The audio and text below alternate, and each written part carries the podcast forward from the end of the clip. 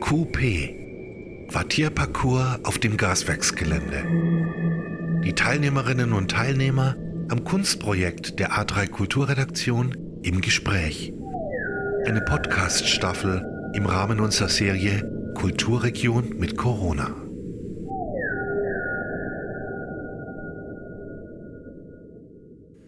Im Corona-Sommer 2020 machte sich A3 Kultur auf ins Quartier rund um das Gaswerksareal, um einen Vernetzungskongress zu organisieren. Eine Performance wurde in Auftrag gegeben, die jedoch der Pandemie zum Opfer fiel. Als Reaktion darauf entstand Coupé, die Idee eines Kunstparcours. 24 Künstlerinnen und Künstler nehmen teil. Zur Kunstaktion erscheint ein Katalog. Zu Gast in der heutigen Podcast-Folge Reinhard Gupfinger und Gerald Fiebig. Warum zwei Gesprächspartner?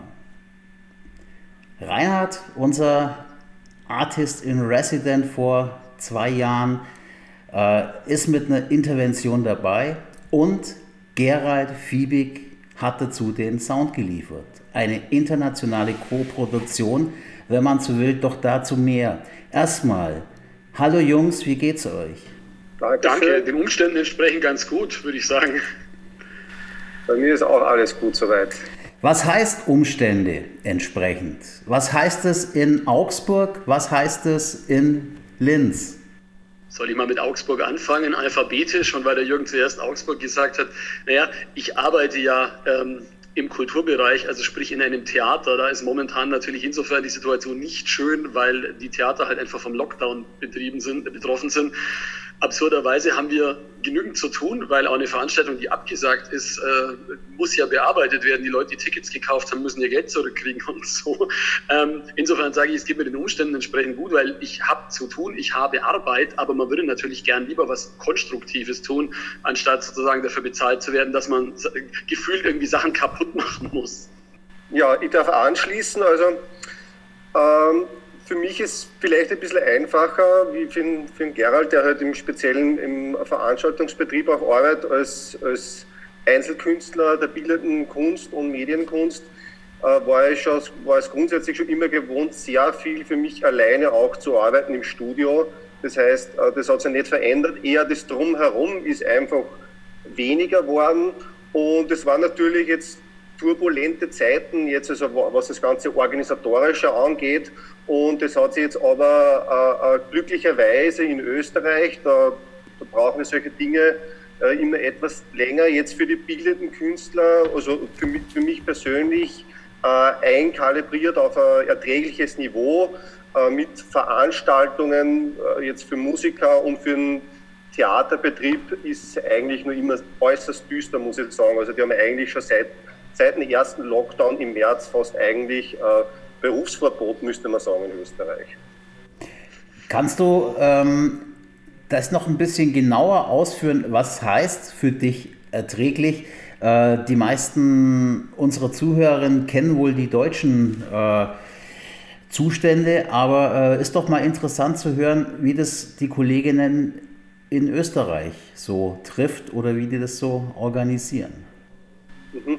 Also jetzt von meiner Lebensrealität, also ich bin jetzt also wirklich in den ersten Lockdown äh, äh, hineingestolpert mit unterschiedlichsten Problemstellungen. Also es war wirklich so, dass der äh, Vertrag, also ich habe äh, äh, gearbeitet an der Kunstuni, der ist ausgelaufen mit Ende Februar. Äh, ich hätte meine Doktoratspräsentation geben sollen, das Rigorosum, mit Ende März. Und äh, äh, das ist dann natürlich verschoben worden und gleichzeitig ist eben der Lockdown gekommen, was, was halt für die Künstler- und Kulturszene äh, äh, total unklar und undefiniert war. Wir waren dann noch dazu konfrontiert mit, mit einer Kulturstaatssekretärin, die irgendwie äh, fremd äh, auf dem Gebiet war und äh, nicht wirklich auch diesen, diesen Bezug zu den Künsten gehabt haben in, in unterschiedlichsten Ausführungen. Äh, und das hat dann wirklich zu einem absoluten Stillstand eigentlich über die ersten Monate gesorgt. Und äh, es hat dann ganz, hätte dann ganz absurde Regelungen gegeben, also im Theaterstück mit, mit Abstand halten von den Schauspielern selbst. Also das waren halt so, so Grundkonzepte oder die Musiker, die brauchen ja eh keine Bühne, die können ja dann am Balkon im öffentlichen Raum spielen und das funktioniert ja toll. Das ganze Jahr über Turmmusik. Ja, genau, mit der, mit der Meinung äh, äh ist sie halt dann nicht irgendwie lange Kulturstadträtin geblieben. Es hat dann eine neue, eine neue Dame her müssen, die auch die, die, die Bezüge zur Kunst gehabt hat.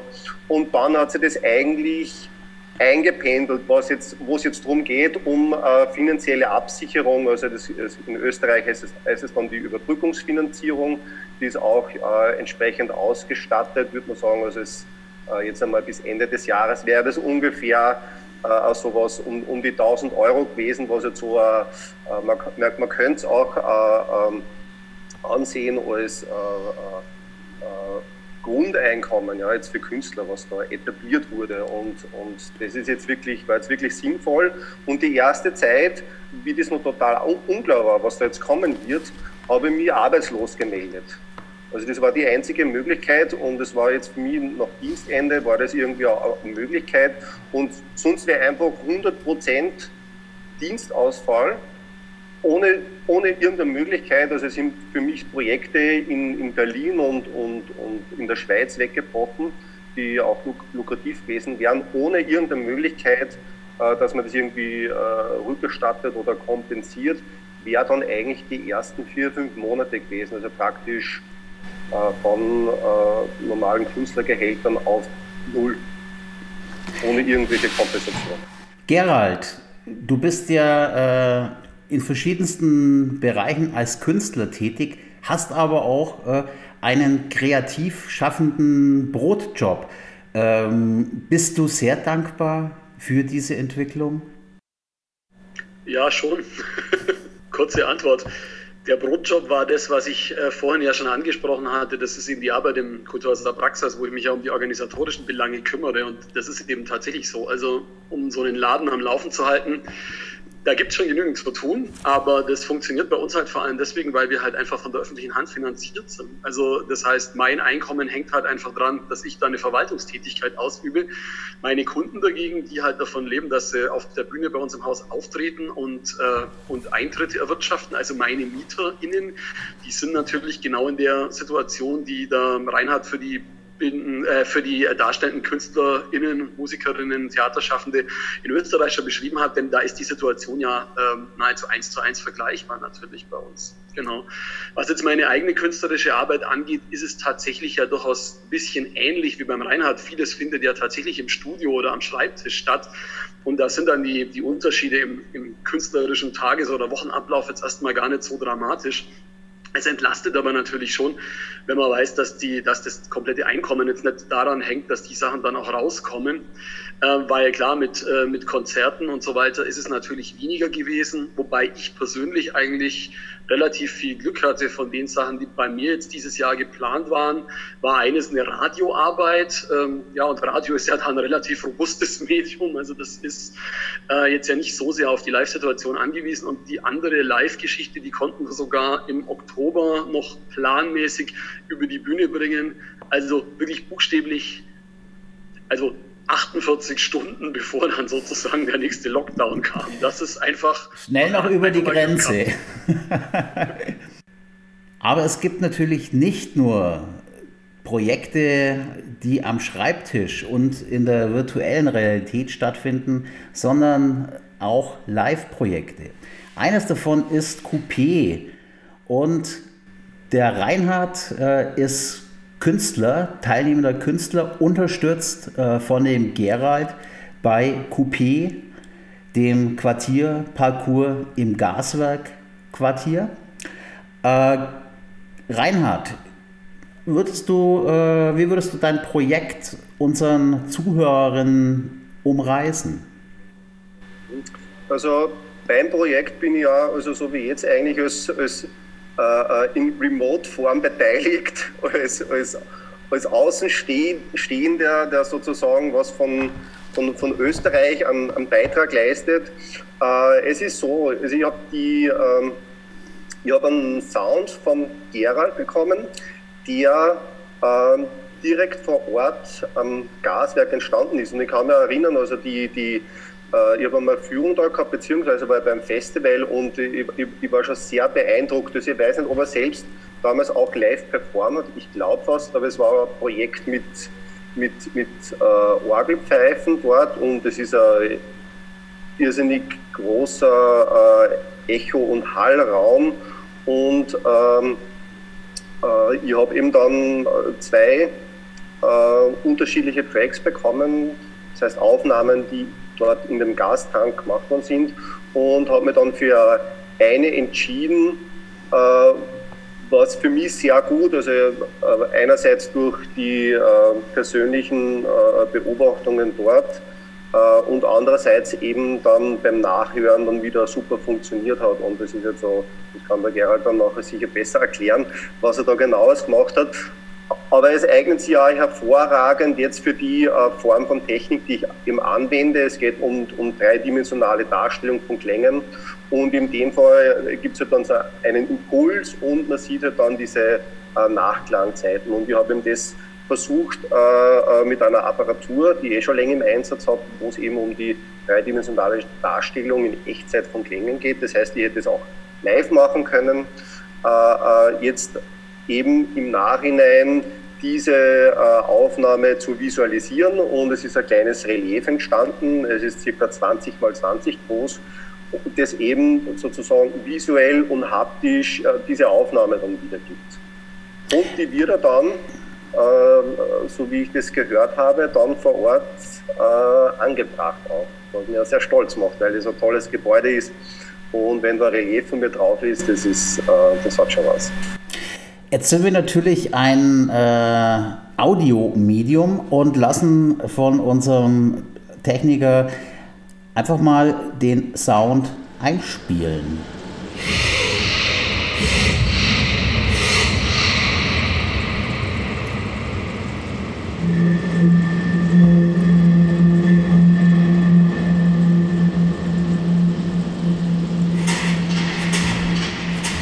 Gerald, was hören wir denn? Was hast du da aufgenommen? Was hast du dem Reinhard geschickt? Da hören wir den großen Scheibengasbehälter auf dem Gaswerksgelände. Also den allerhöchsten von diesen Gastanks, den man wirklich aus dem nahezu ganzen Augsburger Stadtgebiet und weit darüber hinaus, wenn man von der Autobahn kommt, sehen kann. Also wirklich das Wahrzeichen des Gaswerks eigentlich. Ich habe da mit verschiedensten Geräuscherzeugern von ganz kleinen Klangstäben und Klangspielzeugen bis zu relativ schweren metallenen Werkzeugen einiges an Instrumentarium eingesetzt.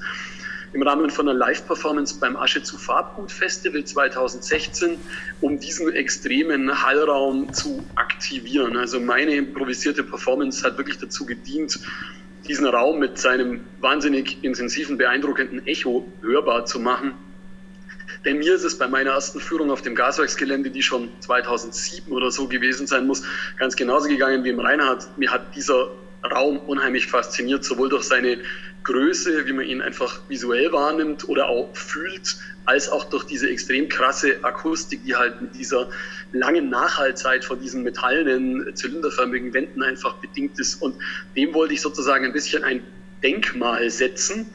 Ist ein akustisches Denkmal, gibt es jetzt nach der Live-Performance eben auf einer CD, die Gasworks heißt. Aber mich freut es wahnsinnig, dass es jetzt durch die Arbeit vom Reinhard praktisch wieder auf das Gelände, wo es entstanden ist und nur dort hat es entstehen können, auch quasi permanent wieder zurückgeführt wird. Das finde ich also ganz toll, weil sich da aus meiner Sicht total der Kreis oder die Feedback-Schleife zum Gaswerksgelände wieder schließt. Jetzt steht das ganze ähm, Ensemble, das ganze Gaswerkareal unter Ensemble-Denkmalschutz. Äh, wisst ihr, ihr seid ja, euch verbindet ja äh, nicht bloß, dass ihr Künstler seid, sondern ihr seid ja auch äh, ganz klar äh, Künstler, die mit akustischen äh, Mitteln experimentieren. Gibt es denn auch sowas wie ein, ähm, einen Schutz für Akustikräume, für Klangräume? Weil meines Wissens soll dieser Klangraum ja auch irgendwann mal einer weiteren Verwertung zufallen. Und dann ist der einzigartige Raum, Klangraum weg.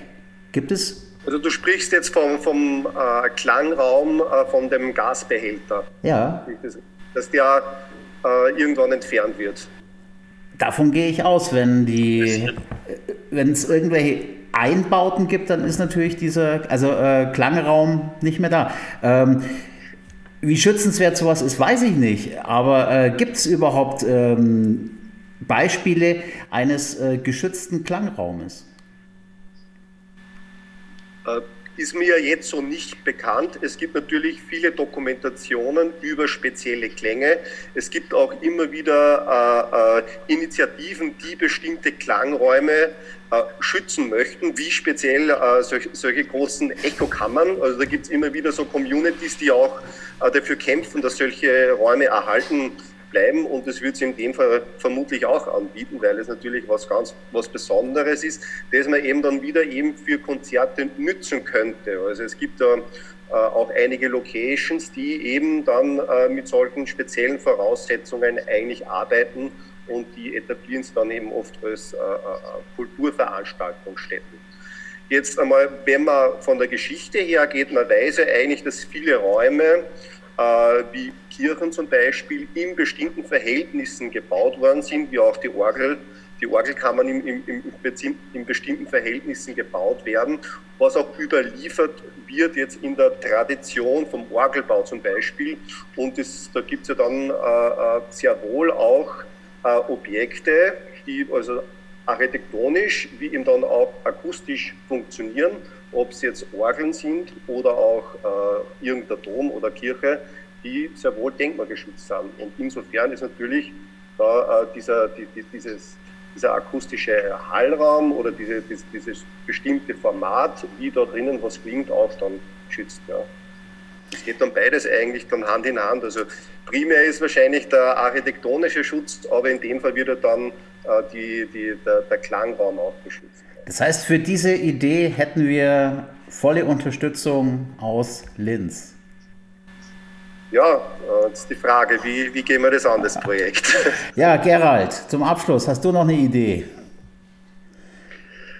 Also ich bin auf jeden Fall der Meinung, dass die weitere Nutzung von diesem Scheibengasbehälter unbedingt diese, diese Spezifik von diesem Raum voll ausspielen sollte. Also was zum Beispiel in der weiteren Entwicklung von dem Gaswerksareal meines Erachtens eine absolut verschenkte Chance wäre, wenn man jetzt sagen würde, ja, da haben wir einen großen zylinderförmigen Raum, da können wir jetzt auch noch Ateliers und Übungsräume reinbauen. So Tortenstückmäßig. Ich glaube, ich glaube, dass das im Laufe des Entwicklungsprozesses durchaus auch schon diskutiert worden ist, ehrlich gesagt. Das habe ich jetzt nicht als, nicht als äh, Schreckensszenario ähm, aus der Luft gegriffen. Ich glaube, dass diese Räume in anderen äh, Gebäuden auf dem Gaswerksgelände wesentlich besser aufgehoben sind und dass dieser Scheibengasbehälter wirklich ähm, die Möglichkeit bietet, was ganz was Besonderes, also auch tatsächlich im Sinne von einem historischen Gedächtnis von diesem Areal aufzuspeichern. Denn das Akustische ist ja eine Komponente von diesem extremen Raumerlebnis, was auch gar nicht immer unbedingt nur total angenehm und schön sein muss. Ich finde, der Raum hat das Besondere an diesem Raum ist, dass er einen erstmal auf eine, auf eine Art überwältigt oder übermächtigt, die man aus anderen Räumen einfach nicht erfährt. Und da spricht sich schon auch ein bisschen die, naja, das, ähm, also das Erbe dieses, dieses Tanks aus. Ich meine, die einzigen Leute, die in diesem Tank drin waren, vor uns, die wir das heute im Rahmen von Führungen und Konzerten begehen können, das muss man sich klar machen, das waren Gaswerkstechniker, die da drin nur mit Taucher- und Sauerstoffflaschen arbeiten konnten und äh, extremen Explosionsschutzauflagen, weil das halt einfach ein mit Gas gefüllter Gastank war. Also das war schon auch gefährlich und schmutzig und eine, und eine, und eine krasse Arbeit und das gehört halt, sage ich mal, zum Erbe der Industriegeschichte auch dazu. Und das ist halt was, was man überhaupt nicht mehr dokumentarisch dem Raum ablesen kann, wenn man ihn halt einfach ganz pragmatisch praktisch vollbaut mit neuem Zeug. Mhm. Deswegen würde ich auf jeden Fall eine Nutzung, die nicht nur das Akustische, sondern auch die Dimensionen von diesem, von diesem Tank irgendwie sichtbar macht, wie das zum Beispiel ja in Oberhausen bei dem bekannten Kulturgasometer schon in Teilen mit so Galeriestegen und sowas noch sichtbar ist, auf jeden Fall befürworten. Das war doch ein schönes Wort zum Ende unserer Podcast-Sendung. Gerald, herzlichen Dank. Reinhard, herzlichen Dank. Euch beiden ein schönes Wochenende. Lasst euch gut gehen. Ich schalte jetzt ab. Servus. Danke. Ciao. Coupé. Die Künstlerinnen und Künstler im Gespräch.